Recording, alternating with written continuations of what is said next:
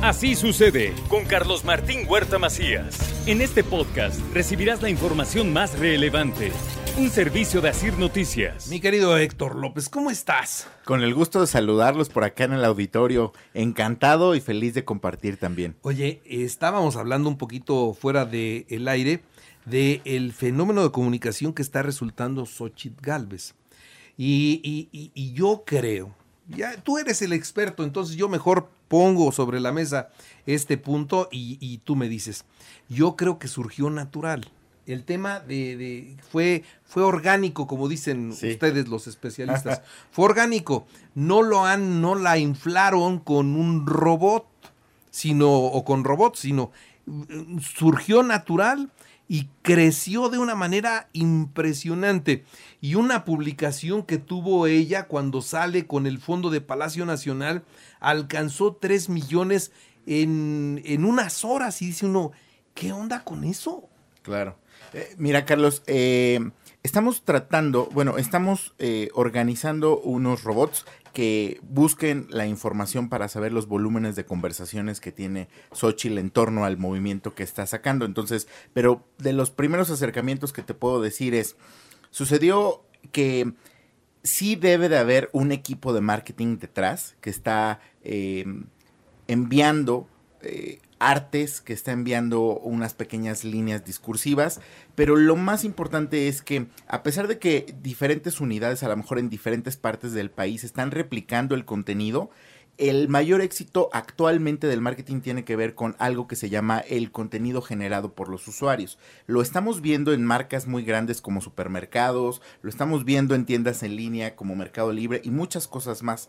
Esto es la mayor forma o la mejor forma de obtener credibilidad a través de la reputación de terceros. ¿Y qué mejor que de gente común y corriente que tú conoces. Entonces, si analizas un poquito eh, los, las fotos, los videos, este, las imágenes que hacen los usuarios, te podrás dar cuenta que hay algunas muy bien trabajadas y hay algunos esfuerzos que se ven creados por alguien que no se dedica al marketing, pero que tiene toda la intención de sumar a la campaña. Entonces yo veo muy válido, muy válido el esfuerzo. Al final del día es todo el tema de la política y del marketing son un tema de números y pues los números dirán si sí o si no, pero de entrada si es un fenómeno digitalmente hablando, ¿no? Sí, sí, sí. Hablemos solamente y estrictamente de lo digital porque bueno, ya lo político será esa harina de otro costal, pero, pero digitalmente sí, sí está cañón. ¿eh? Definitivamente. Sobre todo porque cuando tienes un buen contenido, cuando tienes un enganche o engagement con tu público meta, el algoritmo te premia y entonces lo que hace es que te viralices más rápido, ¿no? Todo el mundo dice, quiero viralizar mi contenido, pero en realidad es muy difícil adivinar o cachar como los pasos que el algoritmo hace para que viralice tu contenido. Pero en este caso, como los usuarios responden positivamente a las publicaciones que hace ella, que hace su equipo y que hace todos los que están eh, como ciudadanos, pues evidentemente el contenido está disperso casi en todas las redes sociales para casi todos los ciudadanos, ¿no? Muy bien. Bueno, ahora, yo sé que traes tema, vamos al tema que hoy quieres compartir con nosotros, pero antes, te quiero decir algo, señora Ventosa. Sí. El señor que está aquí presente, Héctor López, sabe mucho de redes, de marketing digital, sabe mucho de eso, pero sabe cocinar, ¿eh? No me digas. Sabe cocinar, sabe cocinar. Me invitó a comer a su casa el otro día y estaba él con, con un grupo de, de amigos de un club rotario y este y me invitó, yo fui el coladito. Pero ¿qué hizo? Hizo, tiene un ahumador, hizo una carne que luego te cuento. Y, yo, y, y, y, es más, dile que luego te invite, porque te vas a, a comer algo extraordinario. Oye, yo creo entonces que sí es un robot. Héctor es un robot. no, porque pues nada más así programa. Se me hace que en este caso sí es un robot, porque la carne estaba buena. Delicioso. Una picaña al café, Moni, ya habrá oportunidad. que eso yo nunca la había comido. La picaña, haz de cuenta que la picaña estaba la carne cruda, ¿no? Y entonces, así como cuando haces las milanesas, que le pones el pan para, después freírla, acá así la, la, llenó de café, café, café, café. Café, molido. Café, molido, quedó como empanizada, se cuenta, y la metió a su ahumador. Le puso madera de cuál para que... Madera de cerezo en ese momento. De cerezo. Y, entonces, en medio del humo, se fue cociendo eso. Qué rico, ¿eh? Pues tiene que ser algo innovador, pues ¿qué más puedes esperar de Héctor? Qué bueno. No, algo que no se había probado. Qué bueno estaba. Eh, el que ya me había dicho, me gustan las carnes de Héctor, es el Adrián Allende. Ya no sé él, ya no sé, ya no sé él a qué se No. está refiriendo, No. pero bueno, pues a él así le gusta, ¿no? No, pues bueno, no lo culpes.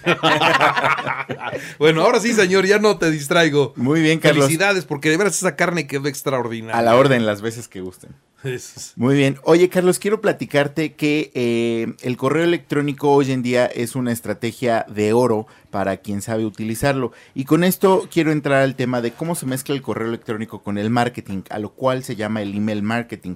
En este sentido, las empresas, las personas y los emprendimientos lo están utilizando para educar, para persuadir y para estar presente en todo momento con, eh, con sus clientes, ¿no? Entonces, algunas ventajas del correo electrónico tienen que ver con eh, construir relaciones sólidas con los clientes, facilitar el desarrollo de personalidad única para tu marca, convertir tu marca en una experta, porque evidentemente cada vez que le compartes el contenido al usuario, eh, pues tú tuviste que hacer una investigación, principalmente en tu tema, en tu área, en tu campo, y le compartiste información muy sintetizada, te permite hacer uso eficiente de tu tiempo y del presupuesto que destinas para la creación de este contenido, ayuda a construir credibilidad como negocio, evidentemente quien habla constantemente de un tema, pues tiene eh, mayor credibilidad, se considera un experto frente al que no lo hace, ¿no?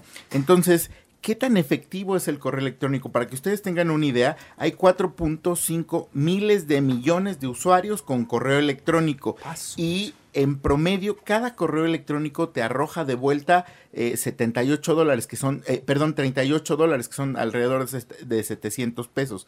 En otras palabras, el retorno de inversión es altísimo, alrededor del 3.800%. ¿Y qué quiere decir esto, Carlos? Pues mira, eh, evidentemente te pongo el ejemplo.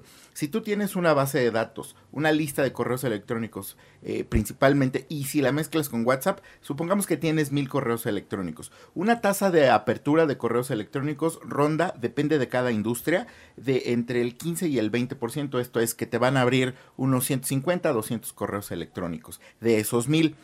Y de estos eh, 15 o 20%, pues solamente entre el 8 y el 5% van a interactuar o te- te van a terminar comprando lo que tú ofreces entre productos y servicios.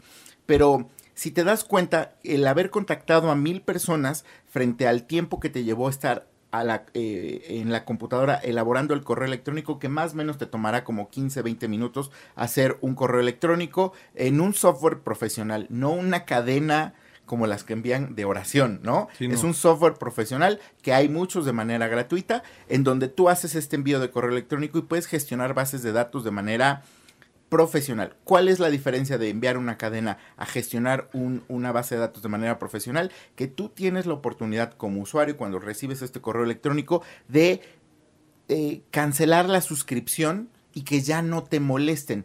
Pero si lo haces como empresa de manera profesional, tienes la oportunidad de recibir estadísticas de quién lo abrió, quién no lo abrió, cuánto tiempo estuvo, a qué le dio clic y quién te terminó comprando. Ahora, eso es en temas de, de comercio electrónico. Pero ¿qué pasa si un gobierno lo implementa? El CRM social, por así decirlo, tiene que ver con cómo procura una audiencia de acuerdo a sus intereses. No es lo mismo que si estás en un gobierno, te bombarden de todos los servicios o beneficios que tienen, a que te ataquen, bueno, a que te atiendan directamente por un servicio como el sería el del agua o el del predial, o en fin, ¿no? ¿Qué lo, qué, ¿A qué quiero llegar?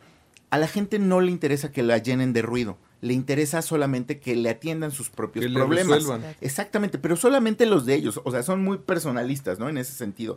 Y esto, estamos en la era actualmente de la hiperpersonalización. Nadie quiere escuchar algo que fue diseñado para un tercero, sino que fue diseñado especialmente para él. Exactamente. Y en esta hiperpersonalización, pues hoy vemos los chats del gobierno que precisamente te dicen, hola Héctor, ¿cómo estás? ¿No? Eh, no quieren que me digan Carlos, no quieren que me digan Moni. Entonces, en este sentido, lo que se busca con la personalización a través del correo electrónico es una mayor atención, una mayor retención, una procuración de la audiencia y finalmente ventas o atención al cliente. Y en este sentido también, Carlos, te quiero decir que hay muchas estrategias y principalmente para eh, el B2B, que significa de empresa a empresa.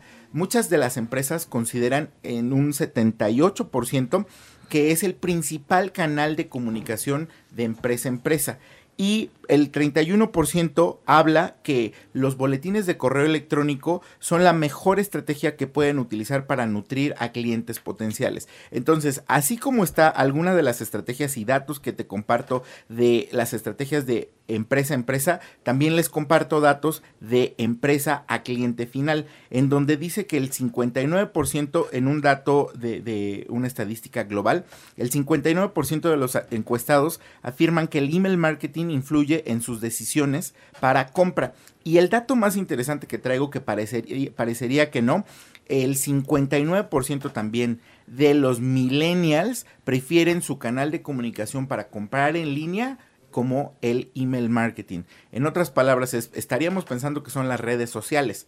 Sí, para ver pero no para convertir, o sea, no para comprar. Entonces, el email marketing no ha muerto, está más vivo que nunca gracias a la automatización y si hoy le sumamos la inteligencia artificial y pongo el ejemplo concreto, tú navegas en un sitio en donde solamente en un sitio como Amazon, ¿no? Y tú estuviste viendo la sección de herramientas para el hogar y después viste sección de perritos. Al final del día, digamos que medio día después, te va a llegar un correo electrónico con, con, esta información de herramientas y de perritos, en vez de que te llegue el universo completo de lo que hay disponible en la tienda en línea. Ya personaliza tu interés y te dice, señor Héctor López, acá le tenemos y ya las, lo que mejores ofertas de las herramientas y de las cosas para perritos, ¿no? Entonces, eso es la combinación de automatización con un poquito de inteligencia artificial y el correo electrónico está más vivo que nunca. Esa cruza sale interesante. Está bien. Sí. Héctor, muchas gracias.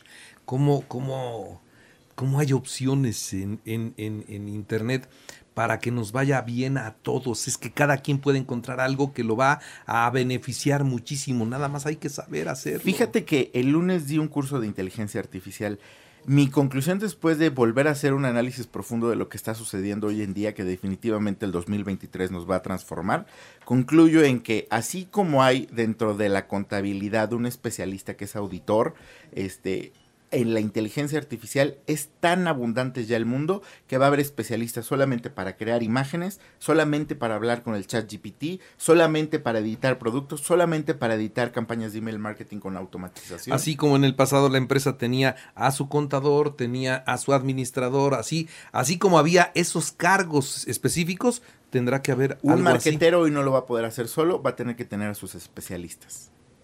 Paso. Muy bien, es el mundo que nos está tocando vivir y no sabemos cómo van a vivir nuestros hijos, pero va a estar muy cañón. Entretenidos. Muy bien, gracias. Héctor, gracias. Así sucede con Carlos Martín Huerta Macías. La información más relevante, ahora en podcast. Sigue disfrutando de iHeartRadio.